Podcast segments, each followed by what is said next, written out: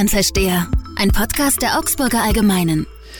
Herzlich willkommen zum Bayern-Versteher, dem Podcast der Augsburger Allgemeinen. Mein Name ist Michael Stifter und auch diesmal geht es in unserem Podcast um ein ganz aktuelles Thema, das die Menschen hier beschäftigt, nämlich um die Frage, ob Privatleute auf dem Mittelmeer Flüchtlinge vor dem Ertrinken retten sollen. Darüber diskutiert Deutschland, darüber diskutiert Bayern und darüber diskutiere ich jetzt mit Margit Hufnagel aus unserer Politikredaktion. Margit, ähm, allein die Frage, ob man Menschen in Seenot retten oder tatenlos zuschauen soll, wie sie ertrinken, wirkt ja auf den ersten Blick irgendwie verstörend. Äh, wie kam denn diese Diskussion überhaupt zustande und welche Argumente haben die Leute, die sagen, Privatleute haben da nichts verloren bei der Seenotrettung? Ja, in Europa ist in den letzten Monaten deutlicher Rechtsdruck in der Politik äh, zu erkennen. Man versucht, sich deutlich stärker abzuriegeln, als das noch vor einigen Jahren der Fall war. Ähm, die Mittelmeerroute kommt da ganz stark in den Blick, weil das die Route ist, über die viele Flüchtlinge aus Afrika Afrika nach Europa gelangen. Immer wieder gehen dort auch die Flüchtlingsboote ähm, unter. Das heißt, sie müssen in der See gerettet werden. Da sind private Organisationen unterwegs, die die Flüchtlinge aufsammeln und dann natürlich vor der großen Frage stehen, wo bringt man die Flüchtlinge ans Land? Italien hat sich in den letzten Wochen öfters geweigert, äh, Flüchtlinge an Land zu lassen, weil sie sich damit alleingelassen fühlen mit dem Problem. Ähm, das Argument, das von Kritikern auch noch herangeführt wird, ist, dass diese Hilfsorganisationen das Geschäft der Schlepper überhaupt erst erleichtern. Das heißt, dass Schlepper ähm, damit rechnen, dass die Flüchtlingsboote im Mittelmeer aufgegriffen werden, dass praktisch sowas wie ein Shuttle eingerichtet wird, um die Leute nach Europa zu bringen. Die Situation, die sich jetzt hier auf dem Mittelmeer darstellt, ähm, sorgt ja dafür, dass manche Flüchtlingshelfer, Seenotretter sich fast kriminalisiert fühlen, ähm, aber auch viele Helfer, die in der Region, in Bayern unterwegs sind und in Asylunterkünften ähm, mithelfen, sind frustriert, fühlen sich alleingelassen. Es gibt Leute, die auch sogar angefeindet werden dafür, dass sie Flüchtlinge unterstützen. Manche resignieren auch. Wir haben gerade ähm, von Helferinnen aus Elchingen hier im Kreis Ulm berichtet, die das Gefühl haben, gegen Windmühlen zu kämpfen. Welche Rolle spielt denn dabei die Abschiebepolitik, die sich ja auch jetzt verändert hat in den letzten Wochen? Also wir hören es tatsächlich, wenn wir in der Region unterwegs sind, von ganz vielen Helfern, dass sie sich auf einmal in eine ganz komische Ecke gedrängt fühlen. Und es ist ja auch so, dass wir 2015 eine Willkommenskultur hatten. Also die Helfer wurden wirklich als, als Helden gefeiert. Später kam es dann so, dass die Leute so ein bisschen als Gutmenschen belächelt äh, wurden. Und inzwischen ist es eigentlich fast so, dass die als Handlanger von Kriminellen hingestellt werden. Die Politik spielt da aus meiner Sicht eine ganz große Rolle. Ähm, sie verwechselt nämlich die Sachfrage mit den Menschen. Aus meiner Sicht darf es nie der Fall sein, dass wir über, dass wir Menschen kriminalisieren, dass wir Menschen als Problem sehen, sondern wenn, dann ist es auch die Aufgabe der Politik, äh, sich des Problems anzunehmen. Das heißt, die Asylpolitik ähm, neu aufzustellen. Ist es in Deutschland jetzt so, dass die handelnden Politiker in der Regierung auch von der AfD und dem Erfolg der AfD getrieben werden? Das denke ich auf jeden Fall. Es ist ja auch der Vorwurf vor allem an die CSU, dass sie die Politik der AfD übernimmt. Ob das wirklich äh, sich für die Partei auszahlen wird, das wird sich natürlich noch zeigen. Die Umfragewerte sprechen im Moment eine andere Sprache. Ähm, aber die AfD ist auf meiner, aus meiner Sicht schon eine treibende Kraft, um die Debatte voranzutreiben und zwar in ihre Richtung voranzutreiben. Der Landsberger Klaus-Peter Reisch hat hautnah miterlebt, wie es ist, als Helfer unerwünscht zu sein. Der Kapitän des Rettungsschiffs Lifeline fuhr ja tagelang mit über 230 Flüchtlingen an Bord, kreuz und quer durchs Mittelmeer, weil kein Land die Menschen aufnehmen wollte. Und am Ende durfte er dann in Malta doch anlegen, musste sich dann aber selber vor Gericht verantworten, weil ihm die Regierung vorwirft, gegen internationale Gesetze verstoßen zu haben und Anweisungen der italienischen Behörden missachtet zu haben.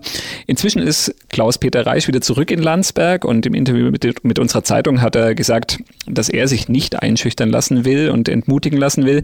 Und meiner Kollegin Stefanie Milonik hat er auch erzählt, wie er überhaupt zum Lebensretter wurde. 2015 bin ich mit meiner Lebensgefährtin nach Griechenland gesegelt und wir haben uns natürlich unterhalten, was passiert, wenn wir jetzt auf ein Flüchtlingsboot treffen. Auf dem eigenen Segelboot gibt es sechs Schwimmwesten, eine Rettungsinsel für sechs Personen und ein Schlauchboot. Also das sind sehr begrenzte Ressourcen, damit ist eigentlich nicht wirklich was anzufangen.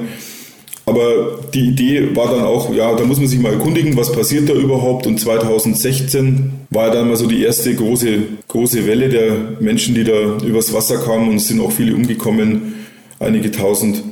Und auch damals gab es diese Pro- und Kontra-Diskussionen und ich wollte dann einfach mal sehen, was ist da wirklich vor Ort los? Ist da was dran an dem, was behauptet wird? Äh, dass man da mit Schleppern arbeitet, die Organisationen einen Haufen Geld damit verdienen und so weiter und so fort.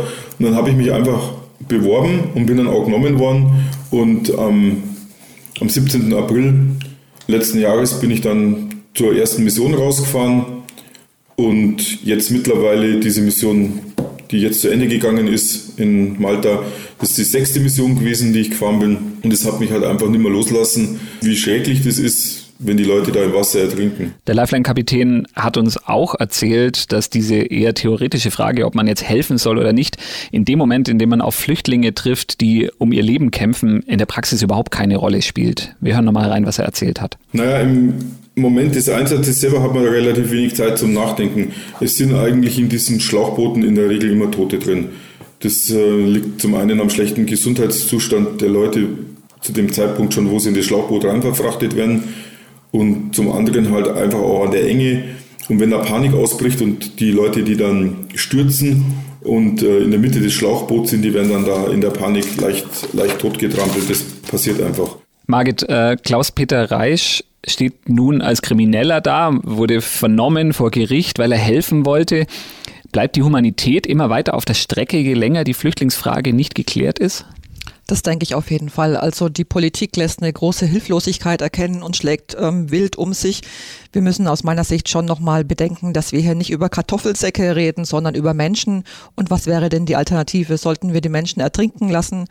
Man darf ja auch nicht vergessen, dass die, ähm, dass diese Helfer, die auf den Schiffen unterwegs sind, die wirklich schlimmes Leid auch sehen, die Massenflucht übers Meer nicht ausgelöst haben. Sie haben nur darauf reagiert, weil die Flüchtlingszahlen, die Todeszahlen im Mittelmeer ganz stark nach oben gegangen sind. Also man muss da wirklich auch aufpassen, dass man Ursache und Wirkung nicht äh, verwechselt und dass man nicht die Falschen trifft am Ende. Zumal äh, das Sterben im Mittelmeer ja unvermindert weitergeht. Es ist sogar noch schlimmer geworden in den letzten Wochen, weil private Seenotretter ja jetzt juristische Schwierigkeiten fürchten müssen, wie unser aktueller Fall zeigt, spitzt sich die Lage gerade extrem zu. Klaus-Peter Reich kann es aus eigener Erfahrung erzählen. Es sterben unglaublich viele Leute auf dem Wasser.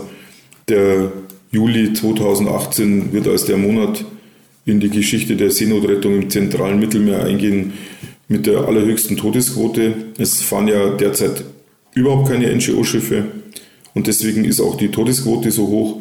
Man kann es sehen in den libyschen Medien, Zeitungen. Jeden Tag bringt die libysche Küstenwache aus ihren sogenannten Rettungen, die können das ja nicht wirklich, tote Männer, Frauen und kleine Kinder an Land. Und äh, die Zahlen für den Juli sind jetzt schon bei über 700 Toten, die gezählt sind. Die ungezählten Toten, die einfach mit einem Schlauchboot untergehen, sind ja da gar nicht dabei.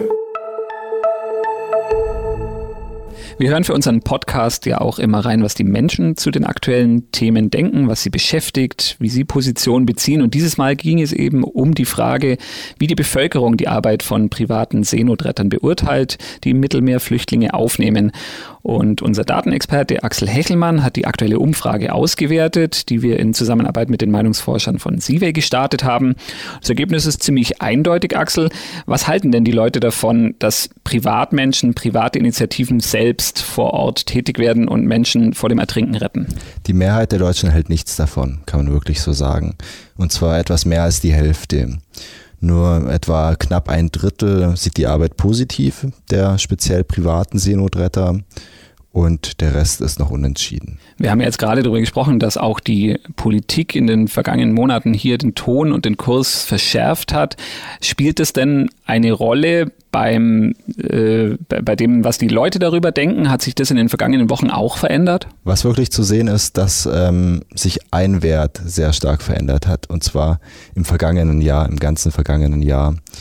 Wir haben diese CIVI-Umfrage etwa vor einem Jahr gestartet und seitdem gibt es vor allem bei, dem, bei den Meinungen, die die Arbeit der privaten Seenotretter ähm, sehr negativ sehen, sehr große Ausschläge. Im Moment haben wir so einen Höchststand erreicht.